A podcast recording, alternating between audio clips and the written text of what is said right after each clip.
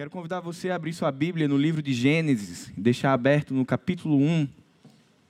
Hoje, primeiro domingo de agosto, a gente dá início a, ao mês da juventude batista brasileira.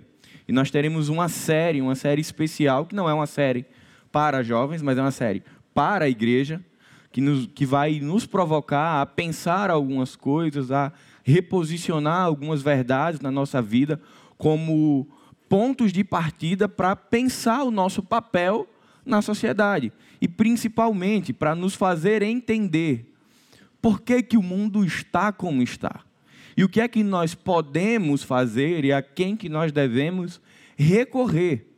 É extremamente urgente que a gente consiga responder a algumas perguntas.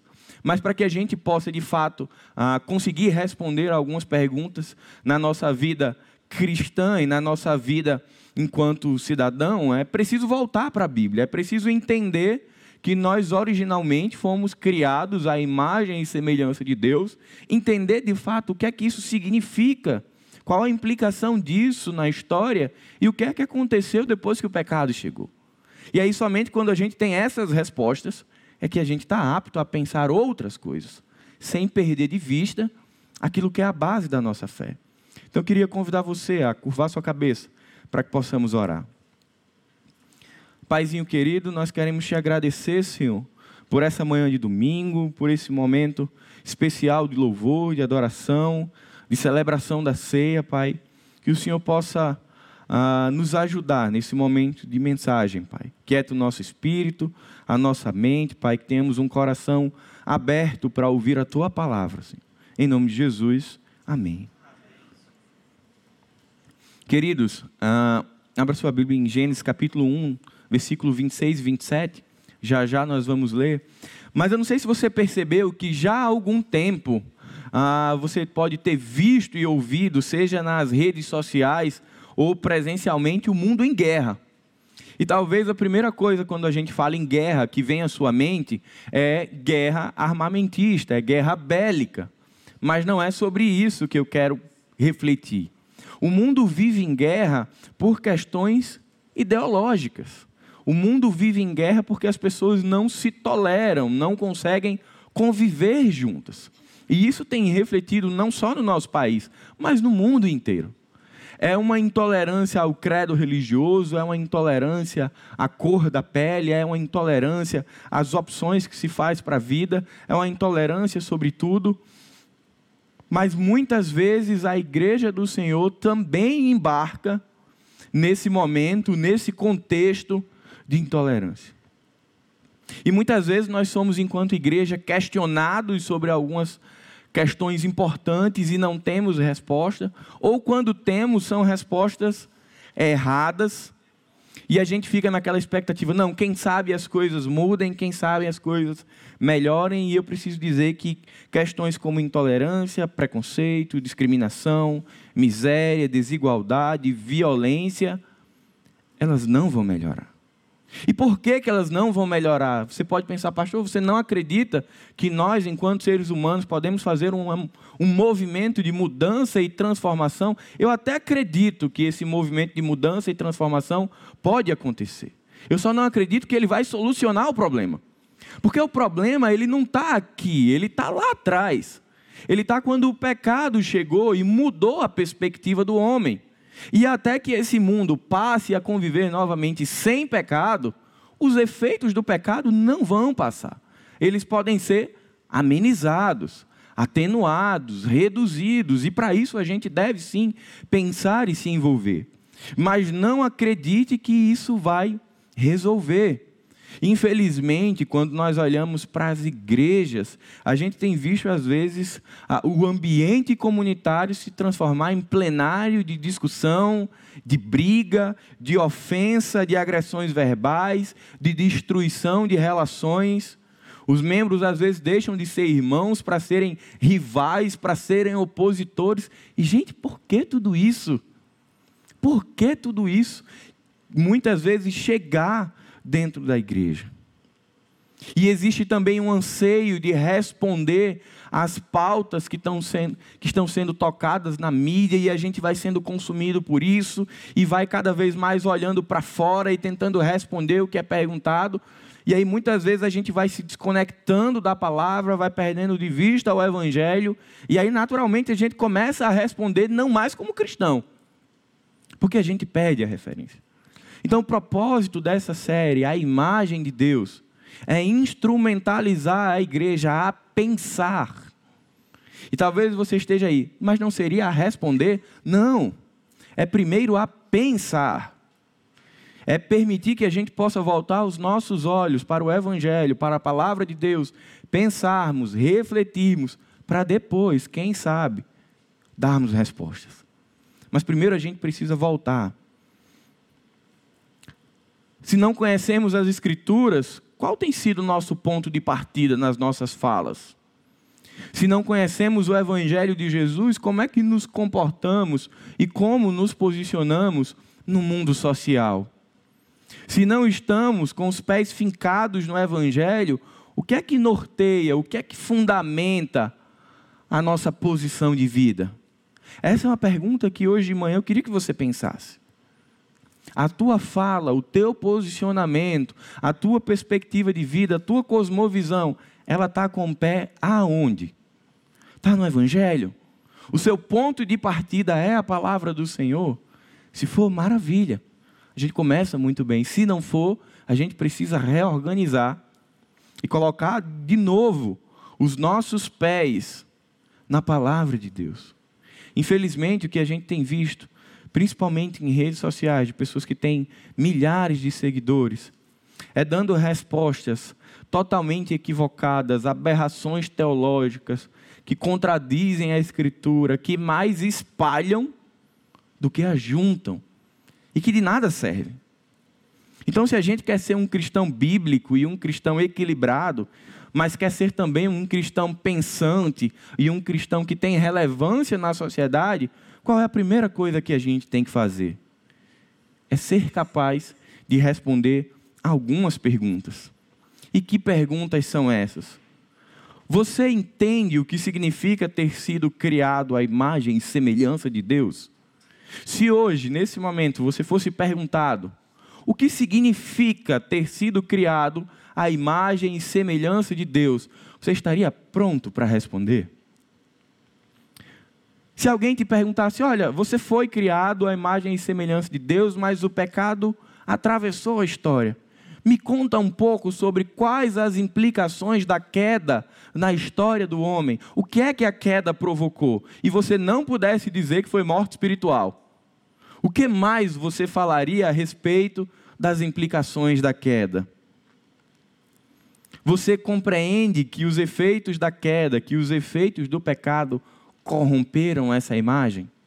Que essa imagem e semelhança que era plena, ela ficou embaçada, ela não deixou de ser a imagem e semelhança de Deus, mas que ela perdeu nitidez, perdeu clareza. Você se sente pronto para responder firmemente, com base no Evangelho, nas Escrituras, essas três perguntas? Se você é capaz de responder essas três perguntas, possivelmente você consegue dialogar com a sociedade de uma maneira equilibrada, de uma maneira bíblica, de uma maneira coerente, de uma maneira respeitosa. Mas se a gente não consegue, é muito provável que em algum momento a gente pise fora da escritura e a gente acabe falando alguma coisa que nós não sabemos. Então, se nós queremos refletir a glória de Deus na sociedade, nós precisamos primeiro aprender que nós somos feitos à imagem e semelhança do Criador. Eu queria que você me acompanhasse no texto de Gênesis, capítulo 1, versículo 26 e 27, e já marcasse o capítulo 3, versos 6 e 7. Capítulo 1, 26 e 27 vai dizer: Então Deus disse: Façamos o ser humano à nossa imagem. Ele será semelhante a nós, dominará sobre os peixes do mar, sobre as aves do céu, sobre os animais domésticos, sobre todos os animais selvagens da terra e sobre os animais que rastejam pelo chão. Assim, Deus criou os seres humanos à sua própria imagem. A imagem de Deus os criou. Homem e mulher os criou. Avance um pouquinho para o capítulo 3, verso 6 e verso 7. E aqui a gente vai ver o momento da ruptura. Capítulo 3, versos 6 e 7 diz: A mulher viu que a árvore era linda e que seu fruto parecia delicioso e desejou a sabedoria que ela lhe daria. Assim tomou do fruto e o comeu. Depois deu ao marido que estava com ela, e ele também comeu. Naquele momento, seus olhos se abriram e eles perceberam que estavam nus. Por isso, costuraram folhas de figueira umas às outras para se cobrirem. Entre o capítulo 1 de Gênesis e o capítulo 3 de Gênesis existe um abismo temporal e um abismo que vai mudar completamente a história da humanidade. O capítulo 1 é o clímax da criação. Deus criou esse homem, criou essa mulher. É o momento em que a coroa da criação, o clímax criador do Senhor é estabelecido. E ali era uma criação plena, perfeita, em perfeita harmonia com os propósitos do Criador. Capítulo 3, o pecado atravessa. E aí a gente já percebe alguns impactos de imediato. Alguns comportamentos que até aquele momento não eram constrangedores, não eram vergonhosos, mas agora deixam, passam a ser. Homem e mulher estavam nus, mas a partir de agora eles já sentem vergonha disso. E aí, se você continua lendo o texto, você vai ver alguns impactos que vão acontecer sobre a vida de Adão e sobre a vida de Eva. Esse é um evento catastrófico que muda a rota. Se no primeiro momento, no capítulo 1, tudo estava plenamente ajustado, no capítulo 3, agora as coisas estão desajustadas. As coisas estão desequilibradas, as coisas estão corrompidas. E aí você precisa pensar que logo, se a partir de Gênesis capítulo 3, o caminho foi alterado, se aquilo que era caminho diretamente a Deus deixou de ser estabelecido e vai para outra, será que é surpresa nós chegarmos aonde chegamos? Será que é surpreendente pensar que o mundo, à medida que o tempo ia passando, ele ia piorando? Se cada vez mais a rota se distancia do Criador, não nos surpreende, a gente sabe disso. A gente sabe que não é uma questão ah, meramente criada pela humanidade, é uma consequência prática do pecado, da realidade da queda. E aí eu queria convidar você a nessa manhã extrair algumas lições sobre o que significa ter sido criado à imagem e semelhança, para que a gente entenda como era a plenitude dessa criação, como é que as coisas eram originalmente, como era a questão do pensar, do sentir, do obedecer, da moral, como isso funcionava no casal original e como isso ficou depois disso. Porque nós acreditamos que quando a gente coloca essas balizas no devido lugar do nosso coração, a gente é capaz de olhar para o mundo de uma outra forma. E ainda que a gente tenha posicionamento social, a gente jamais deixará de dobrar os joelhos, porque a gente entende que a solução, que a esperança só está em Cristo. A primeira lição está lá no versículo 26 e 27 do capítulo 1. Nós fomos criados à imagem e semelhança de Deus de maneira ontológica. O que é que isso significa dizer? Significa que há um ponto de partida. E às vezes na igreja, quando a gente está pregando, a gente fica preocupado ah, de ter algumas falas. E, eu vim orando essa semana e não chego aqui com essa preocupação. É, a gente precisa dizer o que precisa ser dito, desde que o Evangelho assim permita. Nós não surgimos de uma grande explosão. Nós fomos criados por Deus. Nós não surgimos porque houve um processo evolutivo, nós fomos criados por Deus. Houve um momento em que aprove a Deus criar o mundo, e criar o homem, e criar a mulher. A palavra no hebraico, ela significa a ideia que foi criado do nada, que Deus fez surgir, que aprove a Deus fazer. Não foi um processo. Quando a gente olha para a doutrina bíblica da criação, a gente vê homem e mulher, quando Deus termina, ele diz que tudo era bom. Ele cria o homem, viu que era bom, mas quando ele cria a mulher, ele diz, percebe que era muito bom. Esse é o momento principal do processo criador de Deus. E essa criação, homem e mulher, ela é completamente distinta, diferente de toda a criação. E aí eu queria começar colocando um marco para a mensagem de hoje. Nós vivemos um mundo onde a gente, a palavra que mais se fala é que nós somos um mundo plural. E de fato, o mundo hoje é plural. Mas eu gostaria que você entendesse que quando Deus cria, Ele cria singular. Deus cria no singular. Essa criação, esse ápice da criação, ele é singular, ele é único. A palavra de Deus vai nos ensinar que dentro dessa singularidade do homem e da mulher, eles foram criados, o homem do barro, a mulher da costela de Adão. Mas Deus fez algo que não foi feito com nenhum outro ser criado.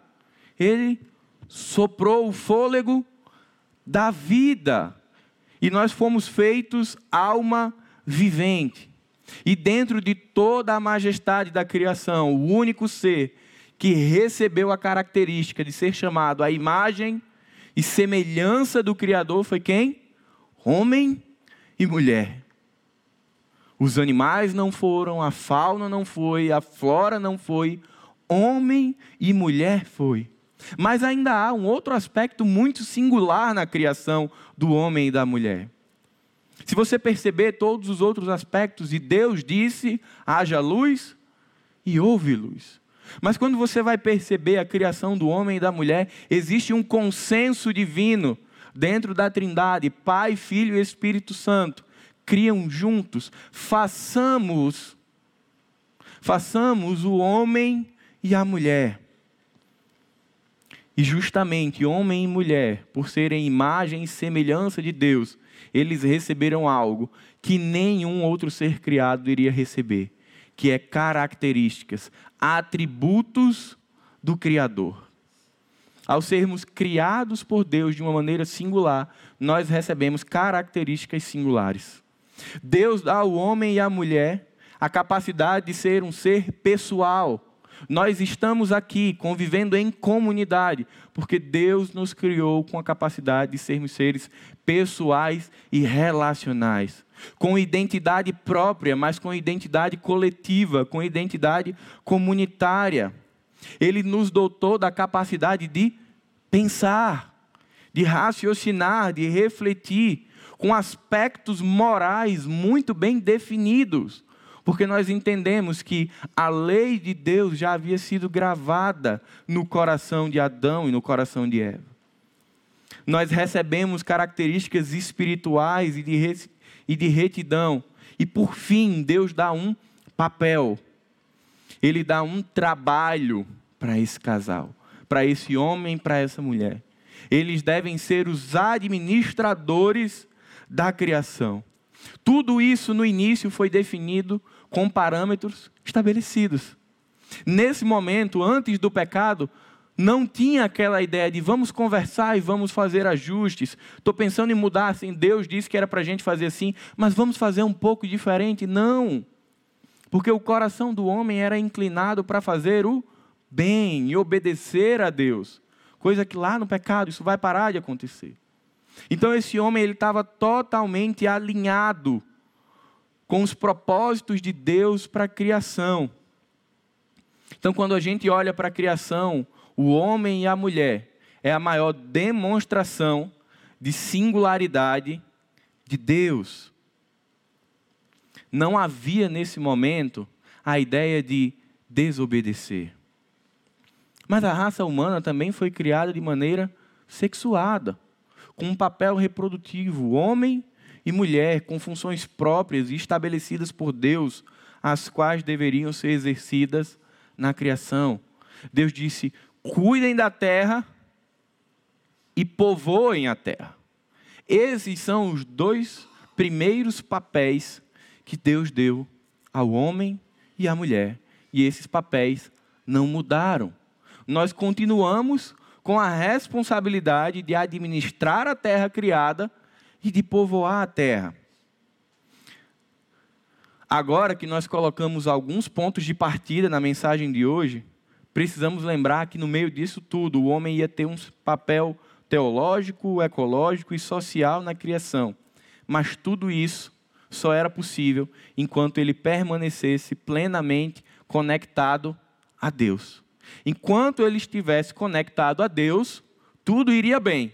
Se houvesse uma desconexão, as coisas iam desandar. E infelizmente essa desconexão acontece. E ela é tão profunda quanto a sua geladeira quando falta energia. Faltou energia, ela para. Ela deixa de cumprir o seu propósito. Se você pegar o seu, ah, o seu freezer e faltar energia, vai descongelar. Ele pode estar lá ainda, com as suas mesmas dimensões, com seus mesmos aspectos. Desconectou da tomada, o propósito principal não vai ser cumprido. Desconectou Adão e Eva de Deus, o propósito principal não vai ser cumprido em sua plenitude. Ele vai ser o quê? Corrompido. E infelizmente foi isso que aconteceu. Houve uma desconexão. Quando o pecado entra, existe uma desconexão entre esse homem e Deus. E esse homem e essa mulher que agora, que até então estavam plenamente alinhados com Deus, agora não estão mais. Ah, e agora sim as coisas começam a desandar. E para onde que isso vai? Começa de uma maneira bem simples. O que é isso? Eu estou nu. Muito simples. Não pense que a degradação que o pecado gerou, ela aconteceu de uma vez só na vida de Adão e Eva. Isso vem crescendo com o passar do tempo essa degradação e essa corrupção gerada pelo pecado, ela vem crescendo. No início, eles olharam que estavam nus e tiveram vergonha e foram se cobrir com folhas e fugir de Deus. Você percebe a primeira reação? Eu tenho vergonha de quem eu sou e da pessoa que Deus me deu. A segunda reação vai ser: eu quero fugir de Deus. E é isso que o homem tem feito desde então fugir de Deus porque ele perdeu a capacidade de reconhecer a Deus naturalmente. E aí, quando Deus os chama, mais à frente no capítulo 3, para ter uma conversa, começa o que sustenta as brigas de hoje. Quando Deus chama Adão, Adão já mostra onde é que isso tudo ia parar. Adão olha para Deus e diz assim: Foi a mulher que tu me destes. A culpa não era dele, a culpa era de Deus. Essa é a realidade original. Era assim que deveria ser. Mas, infelizmente, o pecado entrou na história. E a história mudou. E nós chegamos hoje a uma realidade onde o ser humano ele tem se depravado fisicamente, moralmente, eticamente. Ele tem sido extrativista, ele tem, ao invés de administrar a terra com zelo, sabedoria e amor, ele tem destruído as coisas tem se tornado egoísta, individualista, materialista. E isso partiu de onde, gente? Isso partiu daqui. Não foi no século 5, 6, 7, 8 que as coisas mudaram. Não foi por causa do império A, B ou C. Não é porque nós estamos aqui agora. Isso é muito antigo.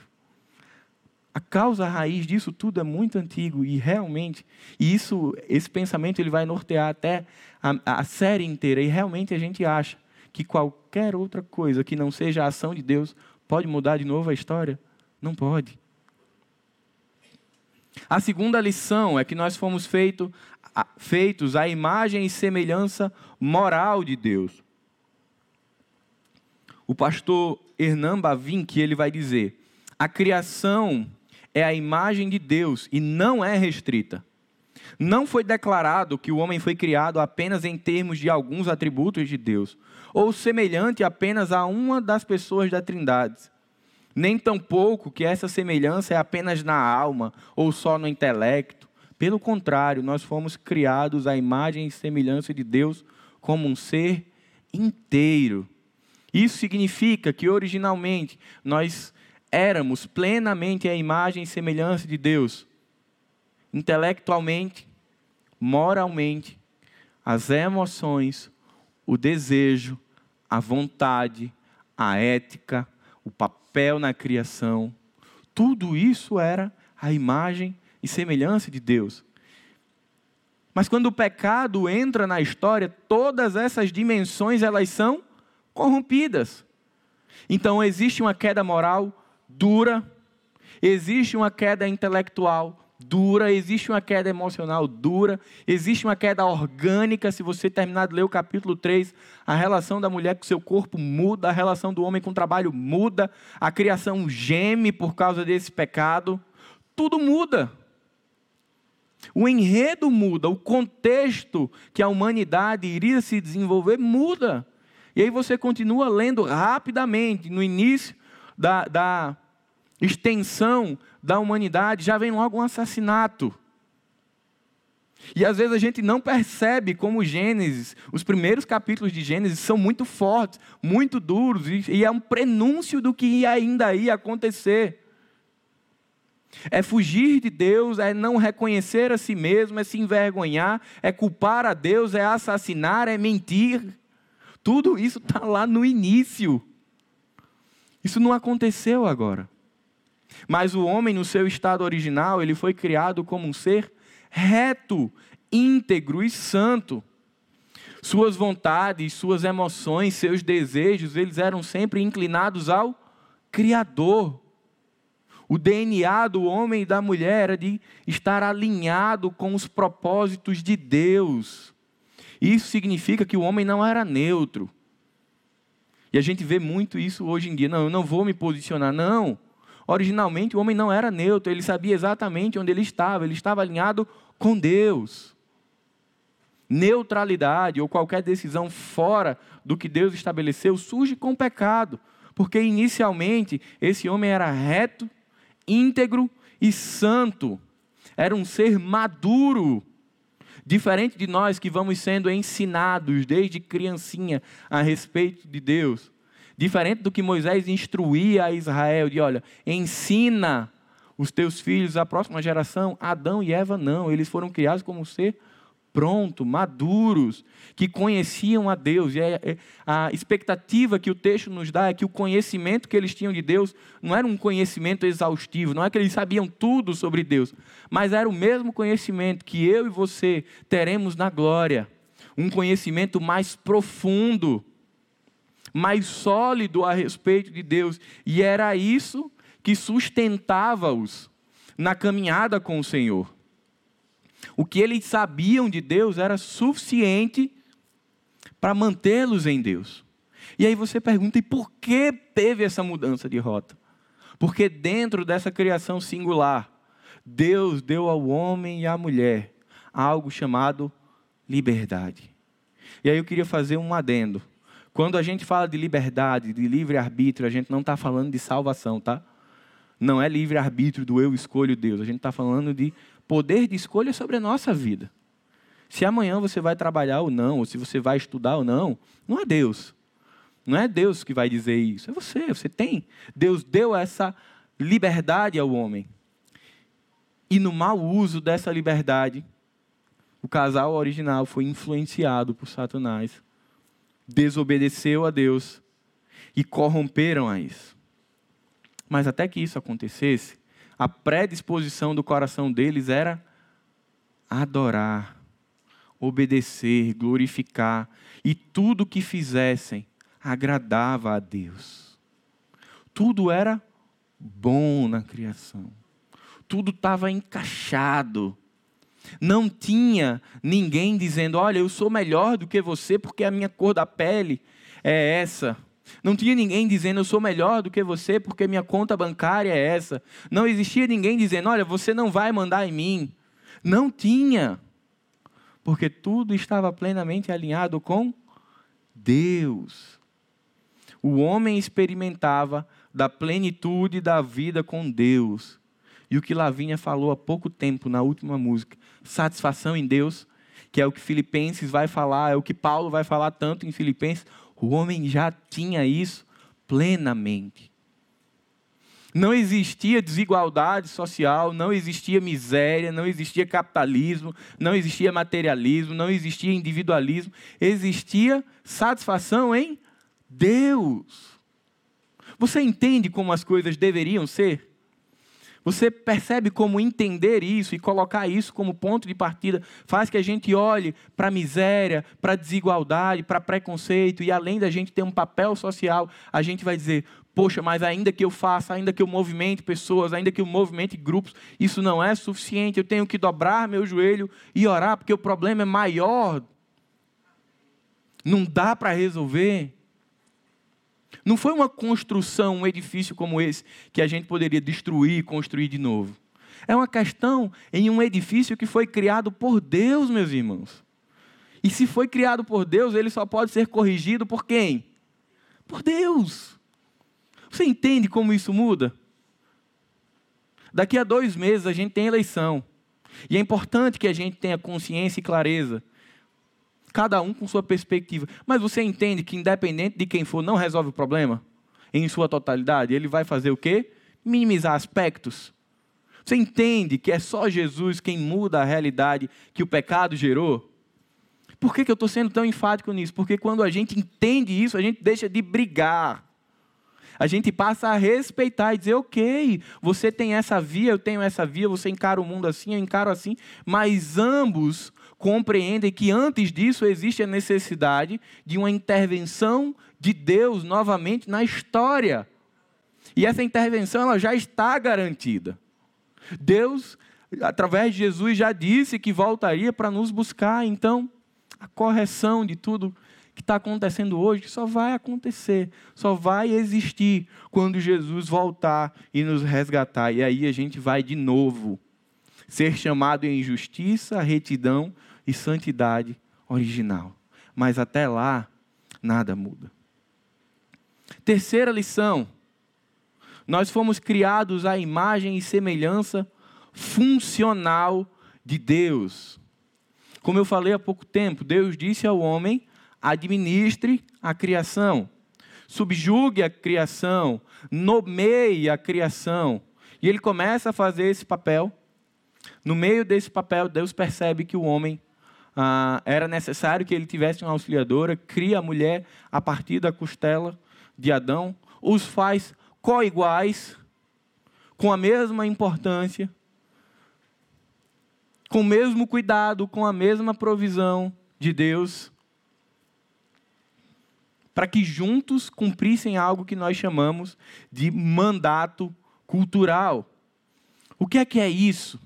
Era o casal original usar a plenitude dos seus dons, dos seus talentos, para administrar tudo aquilo que foi criado. E o fim desse trabalho era glorificar a Deus.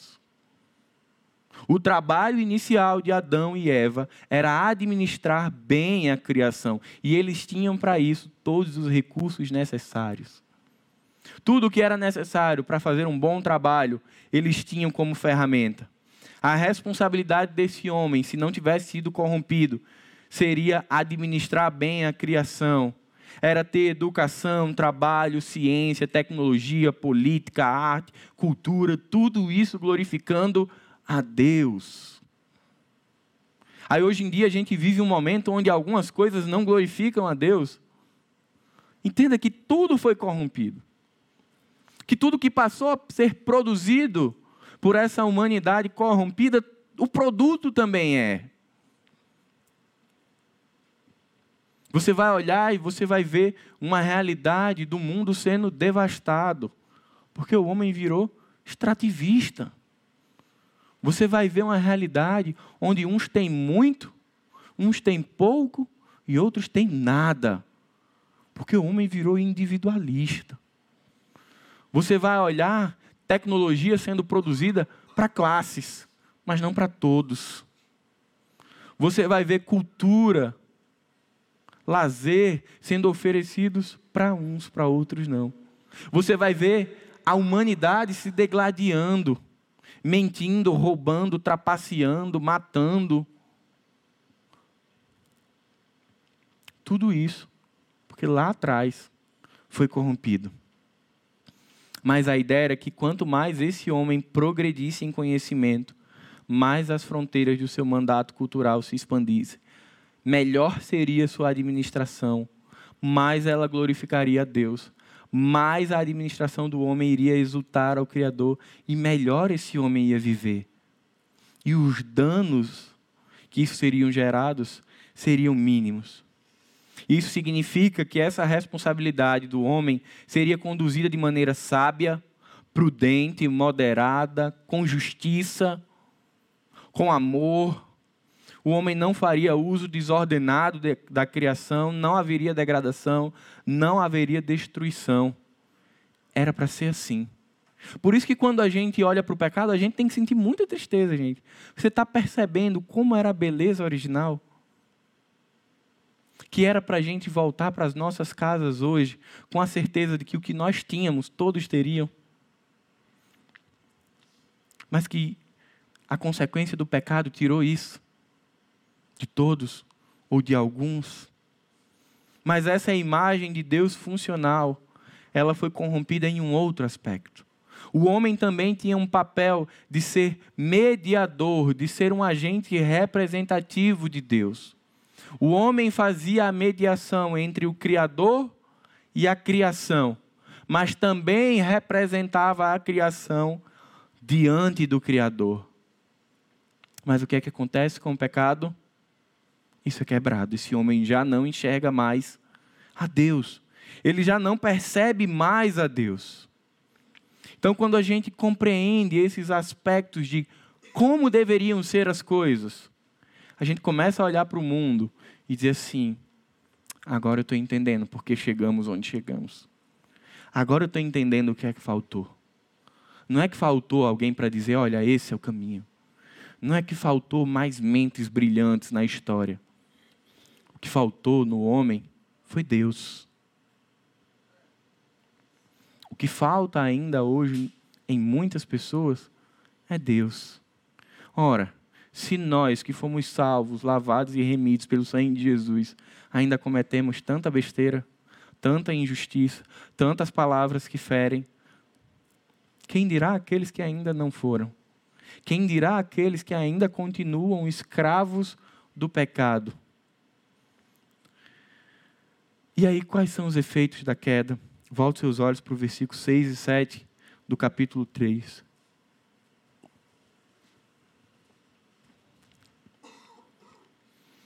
O primeiro efeito, o mais conhecido e talvez um dos mais fortes, é a morte espiritual desse homem. Esse homem que foi criado para viver plenamente com Deus, agora ele está morto espiritualmente. Esse homem que podia passear pelo jardim, cantarolar pelo jardim e perceber e sentir a presença de Deus, agora ele se torna inerte. Ele não vê, ele não ouve, ele não sente mais a Deus, ele está completamente perdido. Isso foi um efeito legal e natural. Legal porque Deus tinha dito a eles: não comam do fruto dessa árvore, porque se comerem, certamente morrerão. E o que é que eles fizeram? Vamos pagar para ver. A serpente disse: certamente não morrerão. Ah, então vamos. Então existia aqui uma penalidade que Deus já tinha dito e cumpriu. Eles morreram. Eles se tornaram agora sem vida diante de Deus. Esse homem e mulher que tinham à disposição o contato pleno com Deus, agora não tem mais nada. E você compreende que as pessoas que ainda foram, que ainda não foram salvas em Jesus pela graça mediante a fé, continuam assim, mortas, cegas, mudas, sem capacidade tátil, elas não percebem Deus. O evento da queda não afetou somente eles, mas também os seus descendentes. Todas as outras pessoas, todas as gerações seguintes seriam afetadas pela queda. E é à medida que essas gerações avançam, essa depravação essa morte espiritual ela vai se aprofundando. De uma maneira bem ilustrativa. no momento da queda, eles estão no início da ladeira. A partir do pecado, soltou. Você já ouviu a expressão ladeira abaixo? É isso que tem acontecido. O que acontece é que a humanidade, desde o evento do pecado, ela tem andado ladeira abaixo. E quanto mais o tempo passa, mais profundo e mais difícil ficam as coisas. E a gente não tem condições de dizer, vamos voltar. Por nossa conta, por nossa própria conta, por nossa própria força, a gente não tem a capacidade de dizer, não, vamos voltar, vamos subir. Porque está morto. Então, todas as gerações têm ido ladeira abaixo e têm sido afetadas. Um segundo aspecto prático da existência do pecado na história da humanidade é que nós fomos corrompidos moralmente. Aquilo que era a lei de Deus gravada no coração de Adão e no coração de Eva não está mais gravado. A referência, a inclinação para fazer o bem, deu lugar ao que Paulo vai dizer que é a inclinação para fazer o mal. O homem que sentia prazer e satisfação em fazer o bem, ele passa agora em muitos momentos a sentir prazer e satisfação em fazer o mal ou ver o mal. Porque talvez você diga: "Não, eu não, eu não sinto prazer em fazer mal a ninguém, eu nunca fiz mal a ninguém". Mas pense bem, talvez em algum momento você já tenha sentido prazer em, em ver. Se você liga a TV em, em algum jornal desses, desses jornais que só passam desgraça, às vezes você vê alguém que fez um dano terrível a uma família sendo punido, espancado, morto. Quantas vezes a gente já fez assim? Acho é pouco. Recebeu o que merecia, o que é isso se não sentir prazer no mal? Quando a gente agride verbalmente alguém, quando a gente é intolerante com alguém, o que é isso se não prazer no mal? Adão e Eva começaram isso apenas sentindo vergonha de estarem nus. De lá para cá, isso só vem crescendo.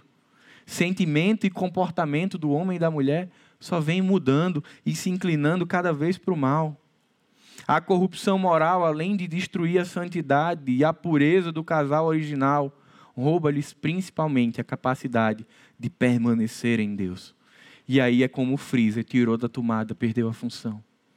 Perdeu a capacidade de sentir a Deus, saiu do papel, saiu do propósito. É por isso que em Jesus a rota é restabelecida. Em Jesus, na morte e ressurreição de Jesus, se estabelece novamente uma rota de comunicação, de relacionamento entre o homem e Deus. Os sentimentos que eram harmônicos são destruídos. O primeiro sentimento que esse homem tem depois do pecado é culpa, vergonha. Mas antes o que ele sentia era alegria, contentamento, satisfação, prazer. Depois do pecado, isso dá vazão a outras coisas, a outros sentimentos: tristeza, vergonha, dor, angústia, aflição. Isso é o que toma conta quando o pecado aparece. E se os sentimentos mudam, quem dirá os comportamentos? Os comportamentos que eram de agradar a Deus e de fazer o bem, a criação agora mudam e passam a ser de fazer o mal. Fazer o mal à criação e fazer o mal uns aos outros. E agora essa humanidade passa a ser alimentada por acusação, agressão, violência, crueldade, miséria, desigualdade, discriminação e tantas outras coisas que se a gente fosse listar, a gente não terminava hoje de manhã. Esse é o novo portfólio. O portfólio original era outro comportamento, outra emoção, outra relação. O pecado vem e diz: toma aqui a tua nova realidade. A acusação foi logo no primeiro momento. Foi a mulher que tu me deste, foi culpa dela. Adão, que devia estar fazendo nada, né? Que deveria estar ali com sua esposa.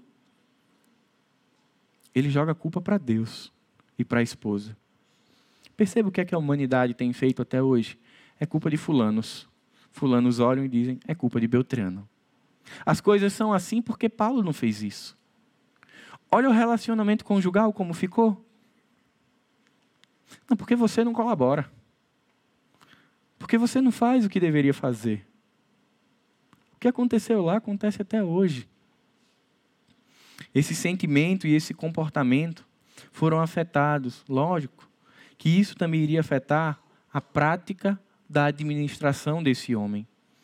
Agora eles passam a destruir o que eles faziam com amor, passam a fazer com dor, passam a sentir na pele o homem que naturalmente extraía a sua provisão, agora passa a fazer isso com suor do seu trabalho, de maneira árdua.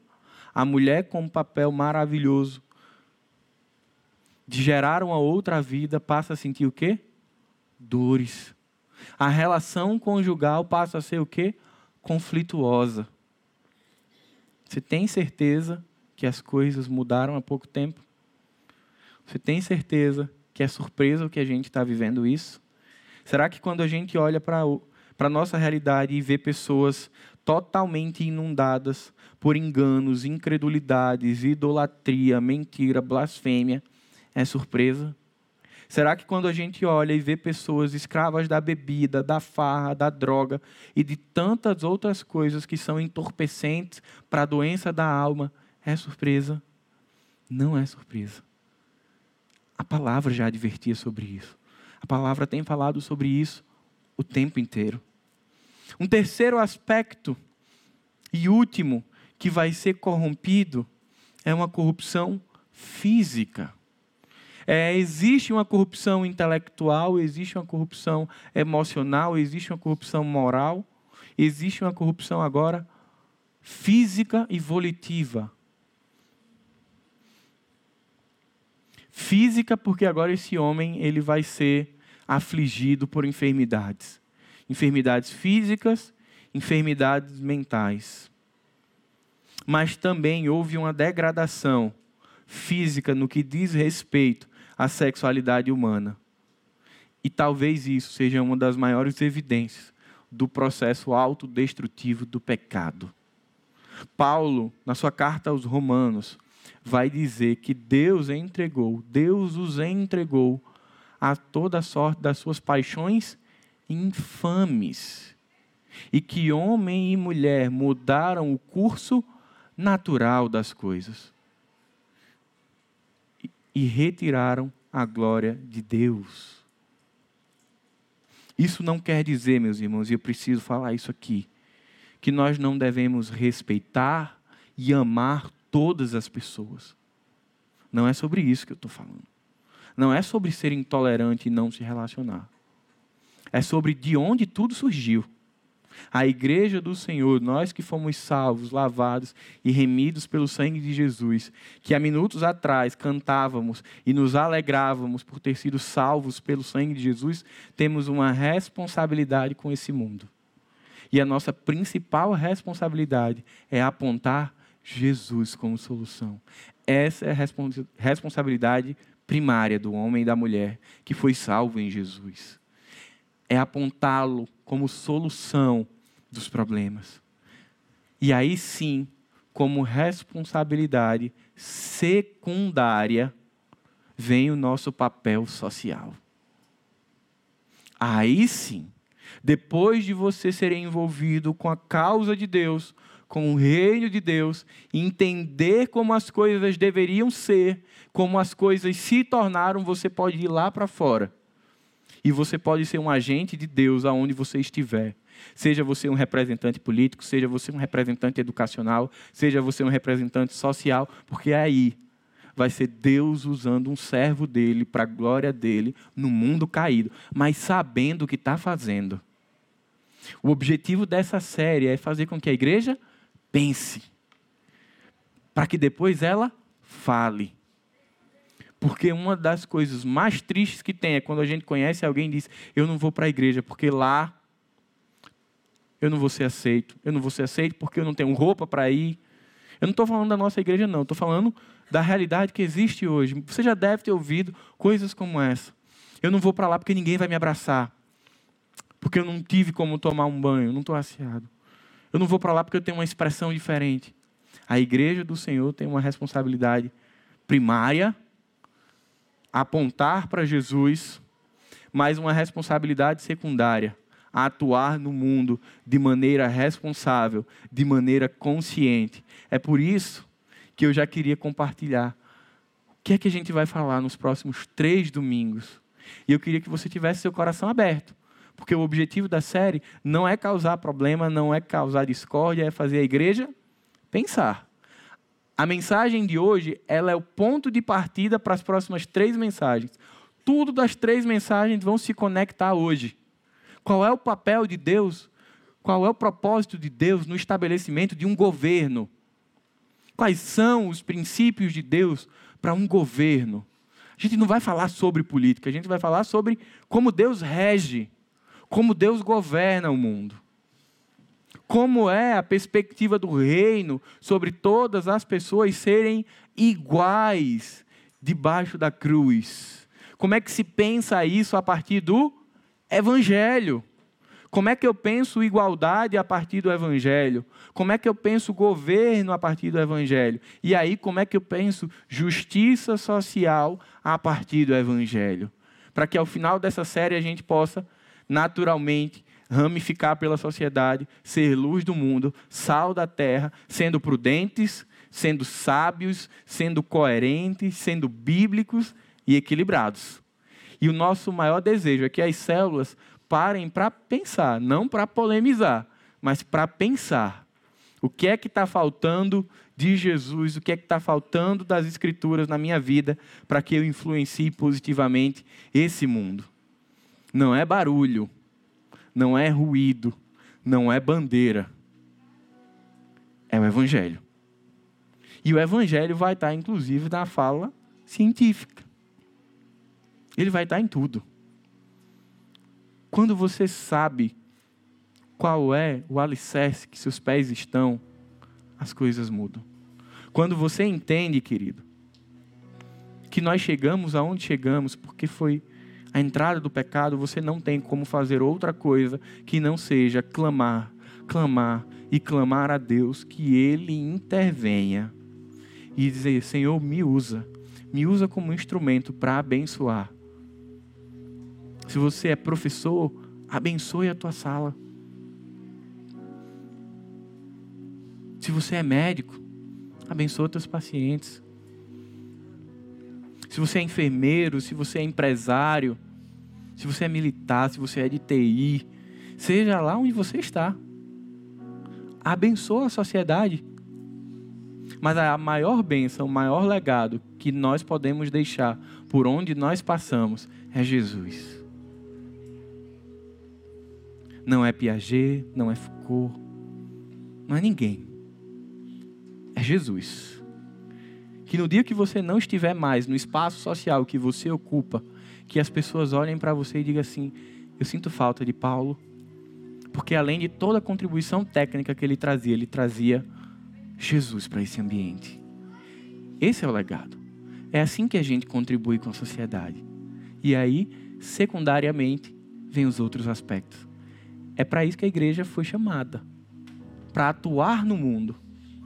Paulo vai dizer que nós somos embaixadores de Cristo, não é de outra pessoa. Não é de outra perspectiva, não é de ideologia, não é de cosmovisão, de nenhum sentido, é de Jesus. E se a igreja fizer o seu papel principal, pode ter certeza que ela vai ser relevante, ela vai ser equilibrada, ela vai ser saudável. A minha oração é que você, durante o mês de agosto, esteja com o coração aberto, sensível, disponível, porque a gente quer convidar você a voltar seus olhos para a palavra, para que ao final você possa minimamente voltar os olhos para o mundo com as lentes da graça, não mais com nenhuma outra lente que não seja a lente de Jesus. Querido Deus, nós queremos te agradecer, Senhor, porque a tua palavra ela é suficiente para ordenar e reorganizar tudo em nossas vidas. Nós queremos te louvar porque o Senhor é bom, porque o Senhor nos resgatou, porque o Senhor nos deu ah, o Espírito Santo que habita em nós, Pai, que nos aponta o caminho, que nos constrange. Mas nós pedimos, Pai, nos usa como igreja santa, como igreja bíblica, equilibrada, coerente, que entende o seu papel, o seu propósito e que compreende que não há nada que não seja Jesus que venha solucionar os problemas desse mundo. Sim, Pai, nos usa como instrumento social para abençoar pessoas, para amar pessoas, para tocar pessoas, para beijar pessoas, para dizer que elas são importantes e que elas foram amadas e são amadas por Jesus. Que o braço da igreja chegue naquele que está invisível, na rua, mas não no Natal, todo dia. Que o abraço da igreja chegue naquele que ninguém quer abraçar. Que o amor da igreja chegue naqueles que vivem marginalizados, naqueles que são excluídos. E que sempre ao abraçá-los nós possamos dizer: porque Ele vive, eu posso crer no amanhã e você também. Porque nós cremos que o Evangelho é o poder de Deus para a salvação de todo aquele que crê. E nós temos essa missão e esse privilégio de compartilhar o Evangelho, Pai. Que façamos isso quando somos pais, quando somos filhos, quando somos professores, quando somos médicos, empresários, que façamos isso em todo tempo e fora de tempo. Que o amor de Deus, o Pai, que a graça de Jesus e que as consolações do Espírito Santo estejam com cada um de nós, hoje e para sempre. Amém.